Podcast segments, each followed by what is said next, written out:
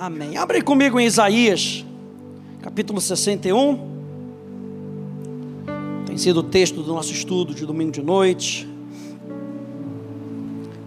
Boas novas de salvação. É o que nós precisamos carregar. É o que tem que estar vibrando no nosso coração. É o que tem que estar ecoando através da nossa vida.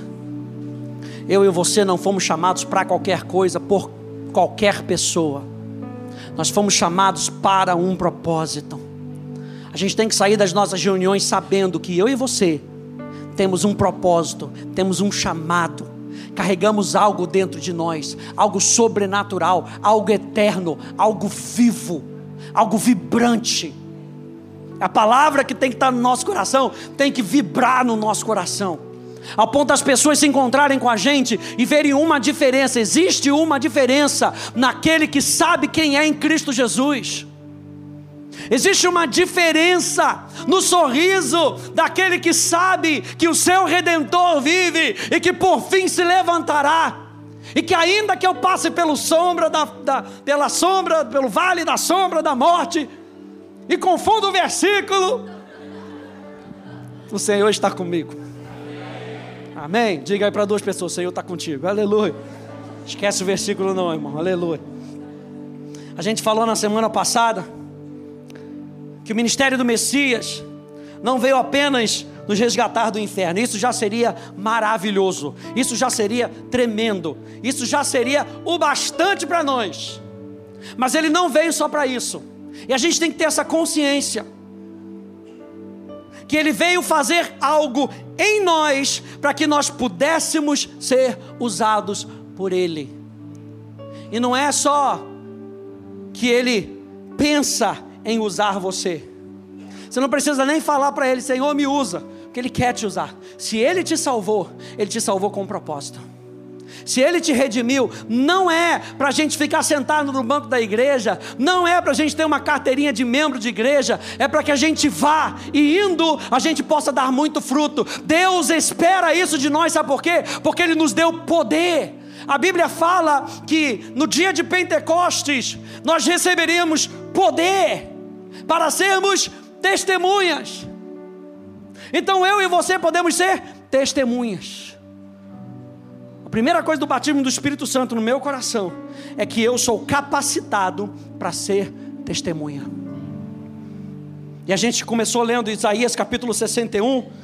Leia aí comigo. Diz: O Espírito do Senhor Deus está sobre mim, porque o Senhor me ungiu para pregar boas novas aos pobres enviou-me a curar os quebrantados de coração, a proclamar libertação aos cativos, e a pôr em liberdade os algemados, e a pregoar o ano aceitável do Senhor e o dia da vingança do nosso Deus, a consolar todos os que choram, e a pôr sobre os que choram em Sião uma coroa em vez de cinzas. Aleluia, olha de alegria em vez de pranto, manto de louvor em vez de espírito angustiado. Eles serão chamados carvalhos de justiça, plantados pelo Senhor para a sua glória. Ou seja, gente, nós somos transformados para sermos veículos de transformação. É sobre isso que eu quero falar nessa noite eu e você somos transformados para sermos veículos de transformação. A nossa consciência, então, deve ser, nós vimos na semana passada, de que Deus está fazendo algo belo nas nossas vidas. Está derramando a sua alegria, que nos fortalece, mesmo em meio aos problemas que iremos enfrentar. Ele colocou em nós um espírito que louva a Deus e não concorda com as circunstâncias. Continue lendo comigo aí no, a partir do versículo 4 até o versículo 9, que é o que a gente vai comentar hoje. Reconstruirão as antigas ruínas. Está falando de mim e de você. Restaurarão os lugares anteriormente destruídos. E renovarão as cidades arruinadas, destruídas de geração em geração Estranhos se apresentarão e apacentarão os rebanhos de vocês. Estrangeiros serão os seus lavradores e vinhateiros. Mas vocês serão chamados sacerdotes do Senhor e serão conhecidos como ministros do nosso Deus. Comerão as riquezas das nações e se orgulharão do que era a glória deles. Em lugar da vergonha, vocês terão dupla honra. Em lugar da afronta, exultarão na herança recebida. Por isso, em sua terra, possuirão o dobro e terão perpétua alegria, porque eu, o Senhor, amo a justiça e odeio a iniquidade do roubo. Em fidelidade lhes darei a sua recompensa e com eles farei aliança eterna. A posteridade deles será conhecida entre as nações. Os seus descendentes no meio dos povos, todos os que virem reconhecerão que eles são família bendita de Deus. Meu Deus, Deus tem algo para mim e para você, gente.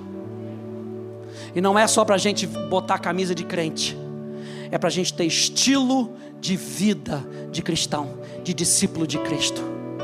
Olha só o que diz a, a tradução da paixão desses versículos: diz assim: Eles restaurarão as ruínas de outrora e reconstruirão o que há muito foi devastado renovarão as cidades arruinadas e as desolações das gerações passadas. Estrangeiros serão designados para pastorear seus muitos rebanhos.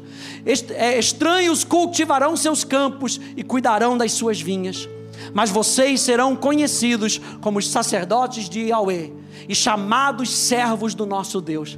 Vocês vão banquetear-se com a riqueza das nações e deleitar-se com as suas riquezas porque você recebeu uma dose dupla de vergonha e desonra, então você herdará uma porção dupla de alegria sem fim e bem-aventurança eterna. Promessa de Deus, pois eu, Javé, amo a justiça e a justi eu amo a justiça e odeio o roubo e o pecado eu os recompensarei com justiça por causa da minha fidelidade, e entrarei em uma aliança eterna com eles. Sua descendência será famosa entre as nações, e os seus descendentes serão o centro das atenções do povo. Todos os que virem reconhecerão que são a semente que o Senhor abençoou com favor. E está falando de um povo que recebe a glória de Deus, um povo que é marcado pela presença de Deus quando fala ali de fama, é a palavra glória. É a mesma palavra no Antigo Testamento para kavod. As pessoas vão reconhecer que a glória de Deus está em vocês. Eles vão reconhecer que Deus se manifesta na vida de vocês. Eu não sei se isso impacta a sua vida, mas eu quero andar na rua, assim como profetas de outrora, assim como evangelistas faziam, e eles andavam na rua e as pessoas caíam se convertendo. Tamanha consciência eles tinham do seu relacionamento com Deus. Eu não quero que as pessoas me confundam com mundano, com uma pessoa que não tem aliança com Deus. A marca que eu e você carregamos é uma marca distinta. Eu e você somos povo de Deus. Eu e você pertencemos a Deus. Nós não pertencemos mais ao mundo. As pessoas têm que ver que Deus colocou em nós a habitação da Sua glória. O Espírito Santo habita dentro de mim e de você. E se a glória de Deus habita dentro de mim e de você, como novas criaturas, uau! O poder de Deus pode fluir através de mim e de você. Essa é a consciência que eu e você precisamos ter. Gente, os libertos serão enviados para cuidar dos outros. Pastor, mas eu, eu, eu comecei ontem. Mas o que a Bíblia diz aqui é que aqueles que foram libertos pelos Messias, aqueles que foram curados, os quebrantados de coração, são esses que vão ser usados por Deus para cuidar de outras pessoas. Eu e você, a gente estava na mão do inferno. Quem, quem era assim? Uma mão ali, aleluia, glória a Deus, reconhecimento, aleluia. A gente estava na mão do inferno, gente. A gente estava na mão do diabo. Mas ele nos resgatou por causa do seu amor. Ou seja, essa era a nossa condição. A gente era preso às trevas, mas nós fomos libertos. E nós fomos libertos para que a gente possa cuidar de outras pessoas, para que a gente possa abençoar outras pessoas. É isso que esse texto está nos prometendo. O texto não está só nos prometendo a beleza de eu saber quem eu sou. O texto está me prometendo que Deus tem algo para mim e para você. Deus vai te usar onde Ele precisa te usar. Os libertos serão usados para cuidar. Ponto número um, então, faça com outros o que Deus fez por você.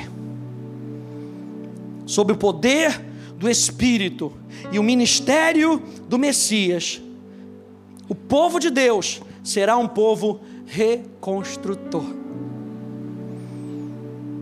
Esses lugares desolados aqui, onde diz aqui em Isaías capítulo 61, as antigas ruínas, os lugares anteriormente destruídos, também podem apontar para as áreas das nossas vidas que estão quebradas e para verdades espirituais que foram perdidas e esquecidas.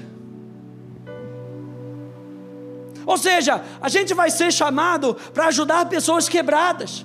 Número dois, nós, vamos, nós somos chamados para ajudar pessoas que esqueceram da verdade, que outrora andaram na verdade, mas se esqueceram da verdade. Olha só o que, que diz Atos, capítulo 3, verso 18. Diz, mas foi assim, o apóstolo Pedro estava pregando, ele diz, mas foi assim que Deus cumpriu o que tinha predito por todos os profetas, dizendo que o seu Cristo haveria de sofrer. Arrependam-se, pois, e voltem-se para Deus, para que os seus pecados sejam cancelados, para que venham tempos de descanso da parte do Senhor, e Ele mande o Cristo, o qual lhes foi designado, Jesus. É necessário, veja, que ele permaneça no céu, até que chegue o tempo em que Deus restaurará todas as coisas, como falou há muito tempo por meio dos seus santos profetas, pois disse Moisés: O Senhor Deus lhes levantará dentre os seus irmãos um profeta como eu. Ouçam-no em tudo o que ele lhes disser. Ou seja, existe um tempo onde Jesus estava sendo segurado no céu. Até o tempo onde ele foi enviado para que começasse o período, e nós estamos falando do tempo da graça e do resgate. E ele foi enviado para as nossas vidas para ser o nosso resgatador. Ele nos resgata do império das trevas, ascende aos céus, e hoje ele é o nosso grande sumo sacerdote que está diante de Deus, mas ele nos deixou com uma comissão. Ele nos deixou a comissão de ele sendo restaurador a comissão é: seja um restaurador das pessoas. Ajudem as pessoas a encontrarem Jesus.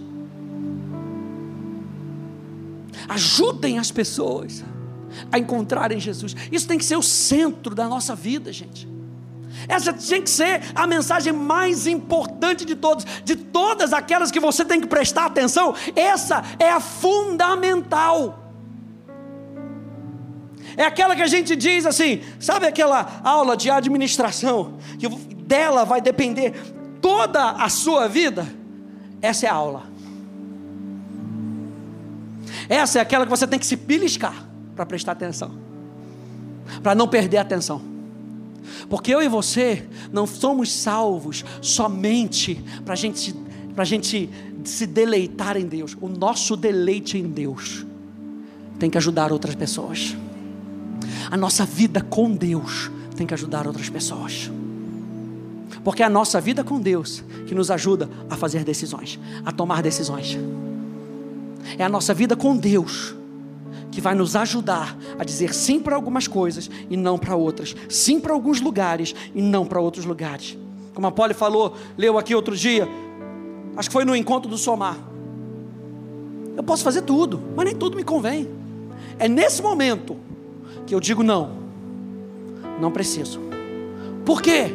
Porque eu quero ser bênção para as outras pessoas.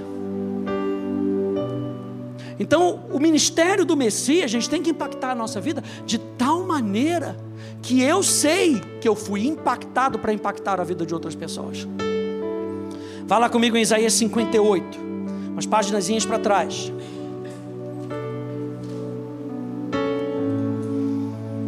Isaías 58.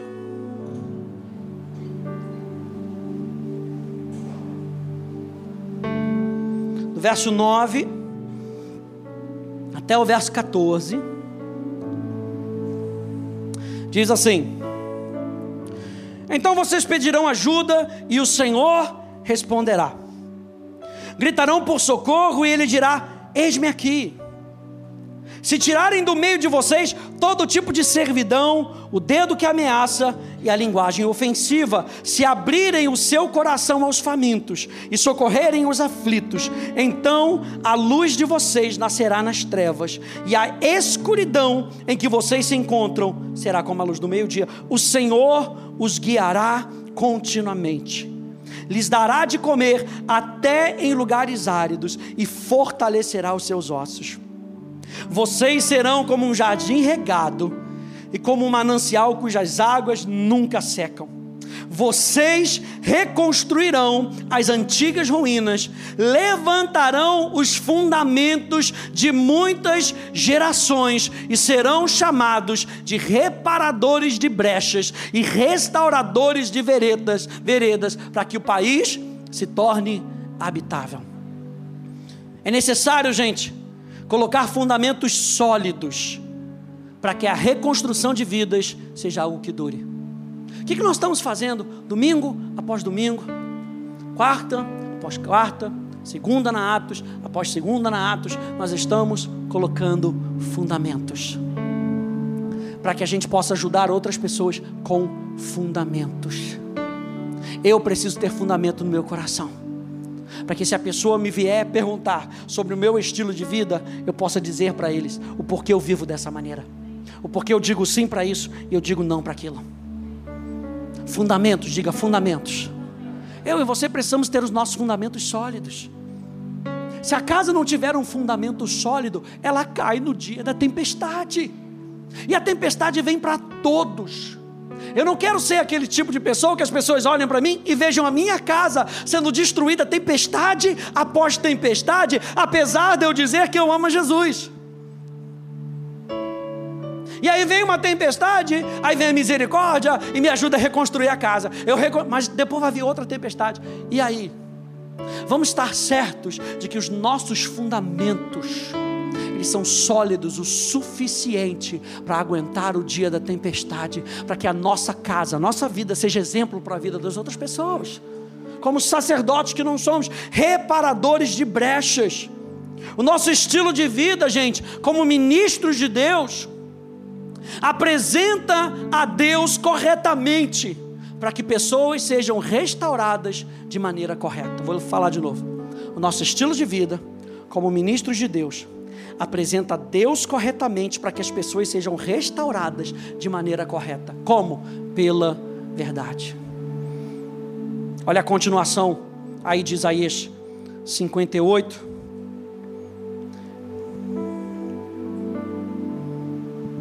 Verso 13. Diz: Se vigiarem os seus pés, para não profanarem o sábado, se deixarem de cuidar dos seus próprios interesses no meu santo dia, se chamarem ao sábado de meu prazer e santo do dia do Senhor, digno de honra, se guardarem o sábado, não seguindo os seus próprios caminhos, não pretendendo fazer a sua própria vontade, nem falando palavras vãs, então vocês terão no Senhor a sua fonte de alegria. O que, era o sábado, gente? O sábado era o dia do descanso. E não era só o dia do descanso. A pessoa não tinha o sábado para descansar. A gente fala, ah, chegou o sábado aí, o domingão, glória a Deus, bom final de semana, vai descansar. O descanso era para ter relacionamento com Deus, íntimo e profundo. Então aqui ele fala: vocês que são reparadores de brecha, vocês têm que entender que existe prazer no seu relacionamento com Deus. E o seu relacionamento com Deus tem que ser o fundamento da sua vida. Se vocês chamarem o sábado, ou o dia do descanso, ou o dia do prazer, do meu prazer, o santo dia do Senhor, digno de honra. Se vocês guardarem o sábado, não seguindo os seus próprios caminhos, se vocês se deleitarem em Deus, não fazendo as suas próprias vontades, olha só o que ele diz: então vocês terão no Senhor a sua fonte de alegria.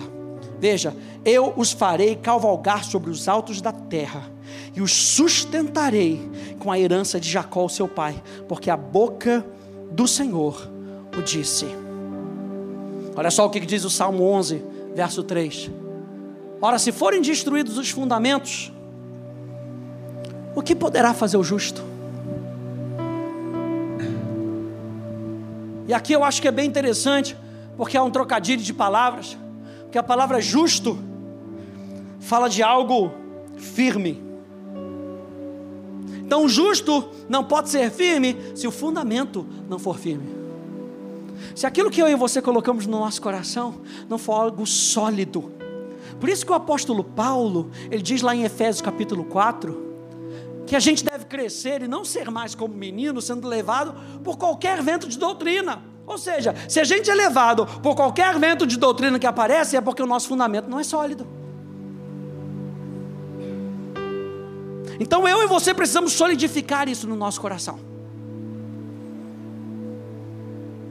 Volte lá para Isaías 61.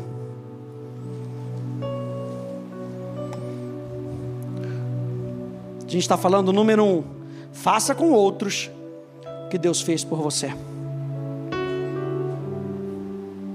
Ele diz ainda no verso 4: Reconstruirão as antigas ruínas, restaurarão os lugares anteriormente destruídos, renovarão as cidades arruinadas, destruídas de geração em geração. E eu estou falando para você, como é que você vai ajudar outras pessoas? Se a palavra de Deus não for o fundamento da sua vida.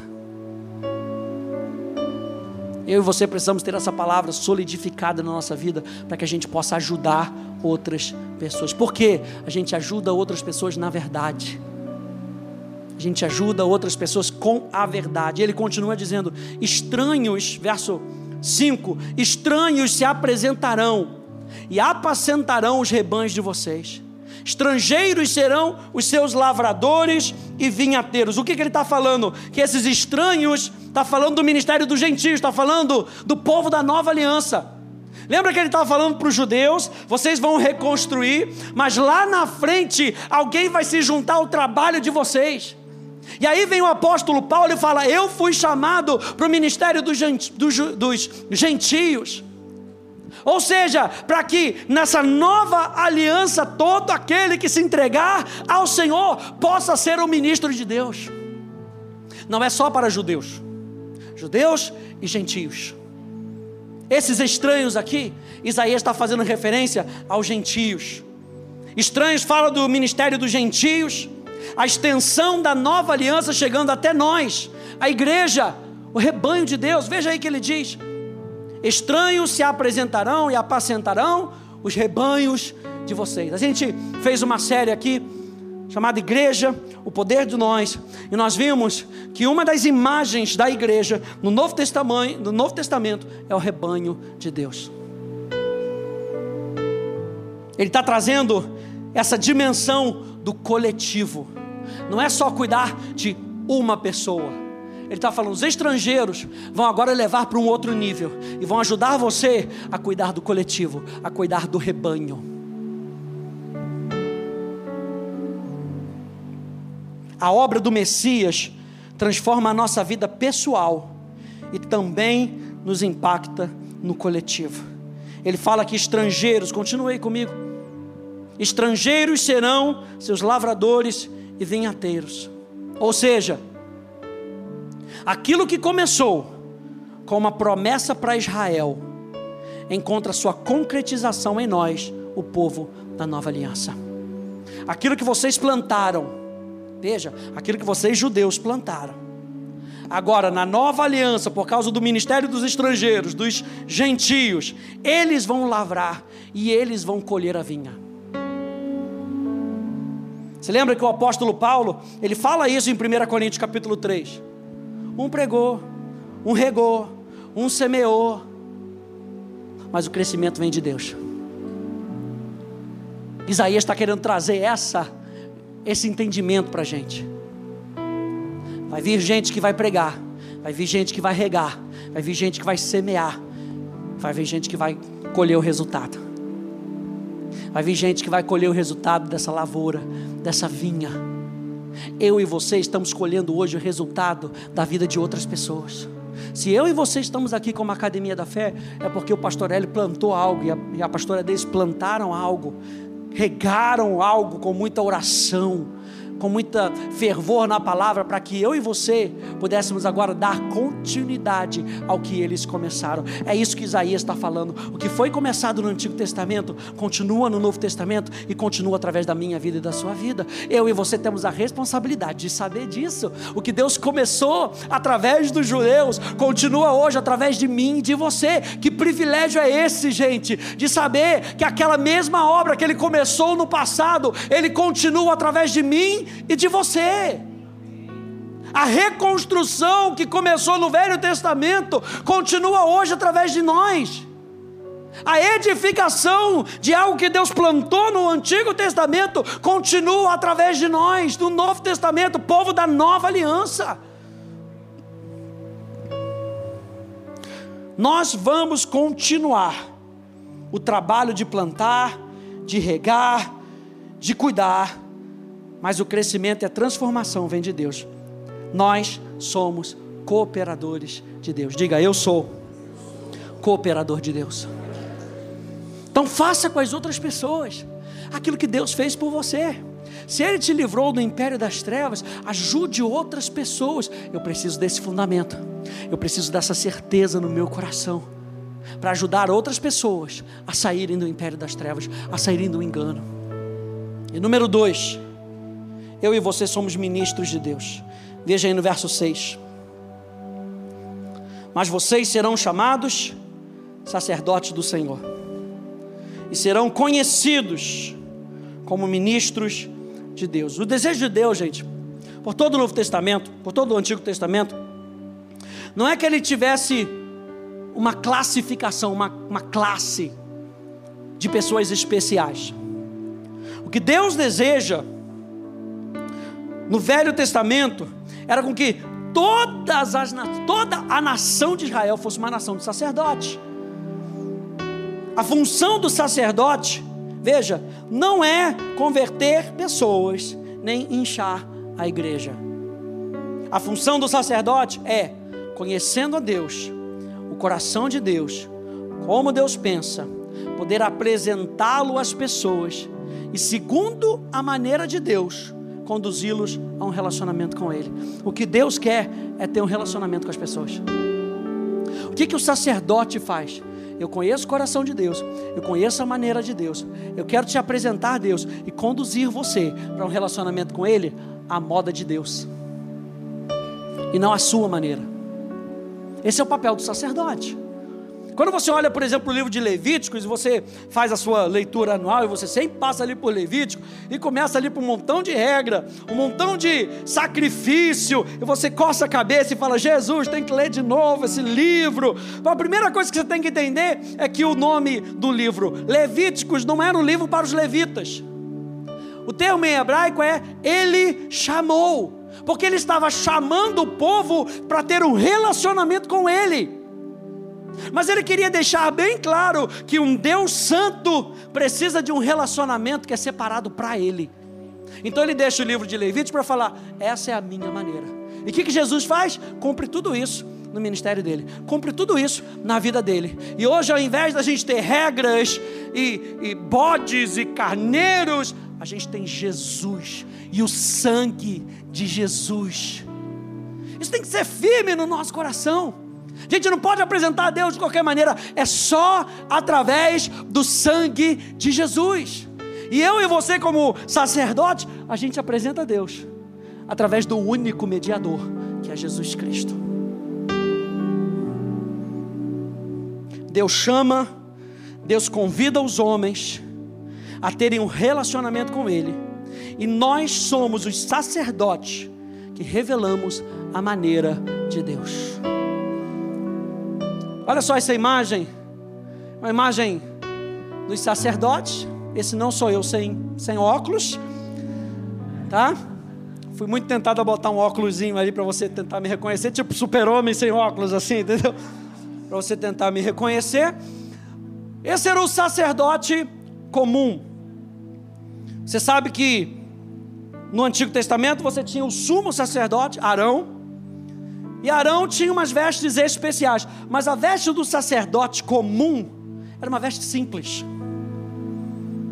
a do sumo sacerdote, a gente vai fazer um estudo aqui sobre isso, porque nos mostra Jesus como grande sumo sacerdote, a gente entender a obra de Jesus hoje nos céus por cada um de nós. Mas hoje a gente tem que focar nisso aqui, é bem simples. Ele tinha uma veste branca, ele tinha um cinto e ele tinha um turbante. Pasme, sempre descalço. Porque a terra onde ele iria pisar era santa. E ele sabia disso. Você lembra que Deus vira para Moisés e fala: Tira suas sandálias. Porque a terra onde você está é santa. Por que, que ele tá, Por que, que Deus trouxe isso para Moisés? Porque antigamente, nos templos egípcios, não se podia andar de sapato, porque era templo sagrado. Deus fala com que Moisés entenda. Tira as suas sandálias. Quando Deus fala, tira as suas sandálias, ele fala: Eu estou no lugar especial. O lugar em que eu estou é um lugar especial. A presença do Deus vivo está nesse lugar. Então eles conscientemente faziam sem sandálias, para saber que aquilo, no lugar onde eles estavam, era um lugar santo. As vestes brancas falavam da pureza, da santidade deles. Eles sabiam que com aquelas vestes brancas, quem eles eram. A palavra santo é a palavra separado para. A palavra sacerdote provavelmente tem a sua raiz na palavra santo. Ou seja, o sacerdote sabia que ele era separado para algo, ele tinha um propósito. O, o cinto, ele era até longo, ele dava várias voltas para poder falar sobre o serviço do sacerdote. Então aquele cinto não era para segurar a roupa, porque a saia dele ia ficar muito frouxa. Não, era para representar que ele estava ali para servir. O turbante na sua cabeça era é, é, diferente do turbante do sumo sacerdote. O turbante do sumo sacerdote era achatado. O turbante do sacerdote comum, ele tinha uma, algo que apontava para cima. Ou seja, a nossa mentalidade está sempre apontando para ele sempre apontando para Ele, sempre pensando nas coisas do alto. Filipenses capítulo 4. Sempre pensando nas coisas de Deus. O sacerdote era desse sacerdote que Isaías estava falando. Vocês são esse sacerdote. Olha a identidade de vocês: é branca, é pura.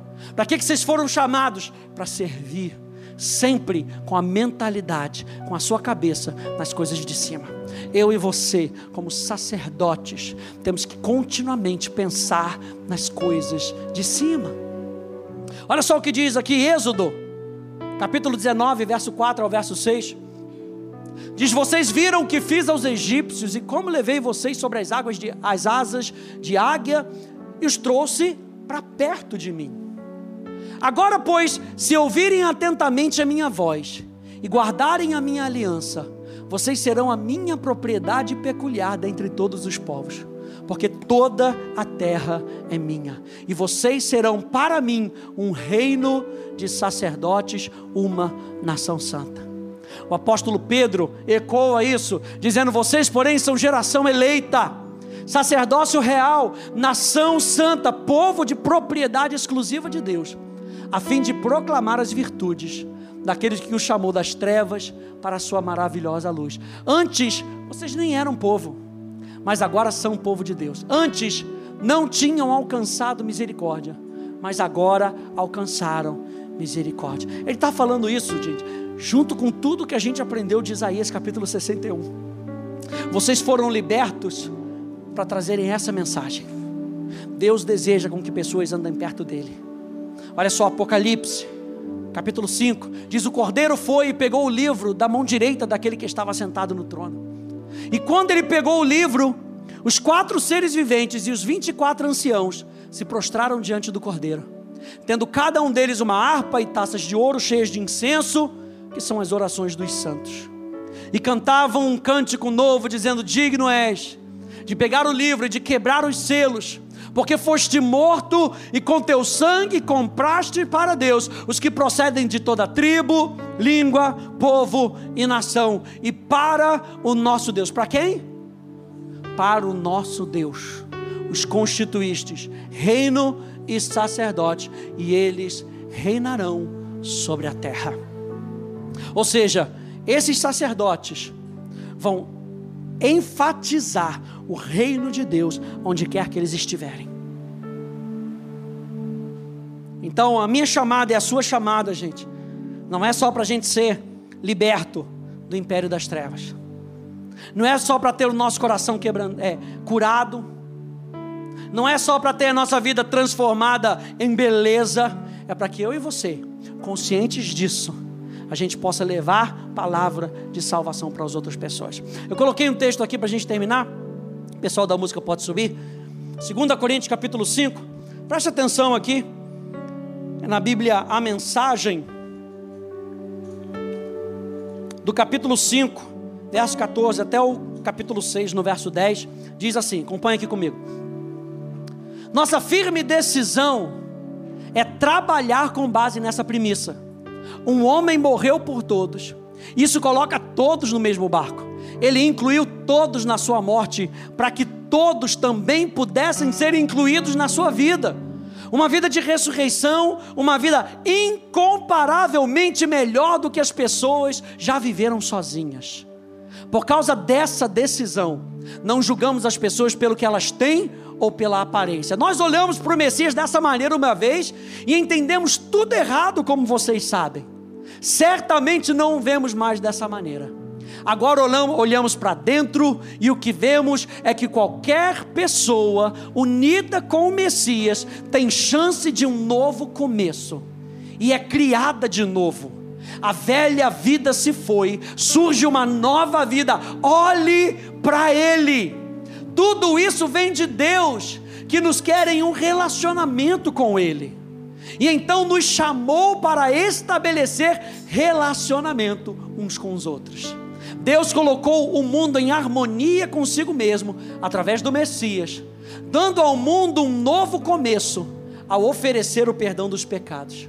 Deus nos deu a tarefa de dizer a todos o que Ele está fazendo. Somos representantes de Cristo.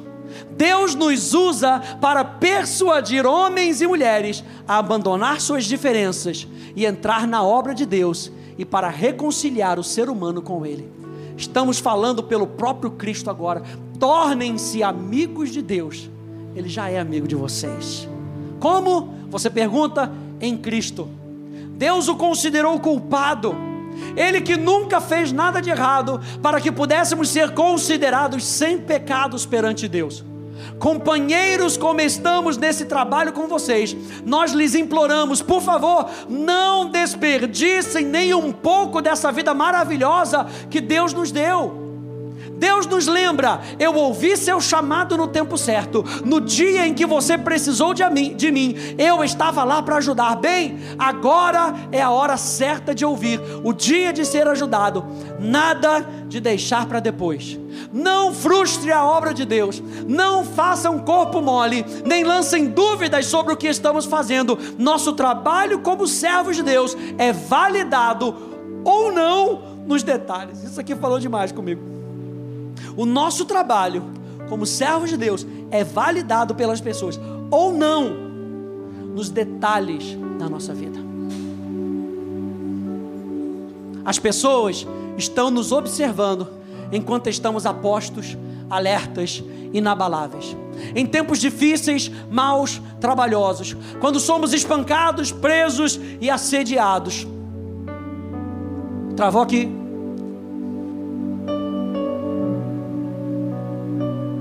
Foi? Trabalhando, trabalhando duro, trabalhando até tarde da noite, às vezes sem comer, com coração puro, mente limpa, mãos firmes, com gentileza, santidade e amor honesto.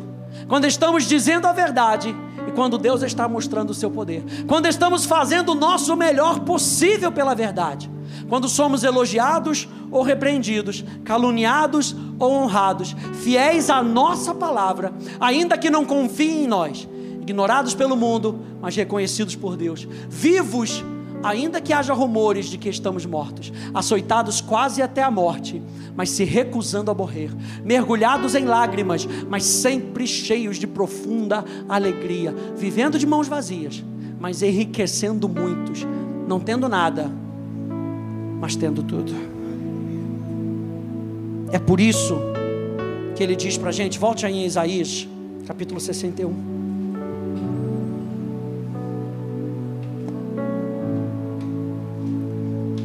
Por isso que ele diz, como se ele estivesse dizendo aqui em Isaías 61, não desistam, porque o que nós fazemos tem benefícios. Vamos ler de novo, do capítulo verso 4 até o verso 9. aliás, do verso 6: Mas vocês serão chamados sacerdotes do Senhor, e serão conhecidos como ministros do nosso Deus. Veja o que ele diz: Vocês comerão as riquezas das nações, e se orgulharão do que era a glória deles. Em lugar da vergonha, vocês terão dupla honra. Em lugar da afronta, exultarão na herança recebida. Por isso, na sua terra possuirão dobro e terão perpétua alegria, porque eu, o Senhor, amo a justiça e odeio a iniquidade do roubo. Em fidelidade lhes darei a sua recompensa, e com eles farei aliança eterna. A posteridade deles será conhecida entre as nações, os seus descendentes no meio dos povos. Todos os que virem reconhecerão que eles são família bendita do Senhor.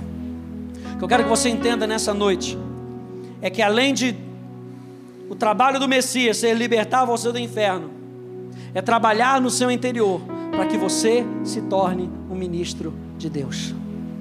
Não tem idade, não tem tempo de igreja. Eu e você precisamos da consciência de quem nós somos em Cristo Jesus.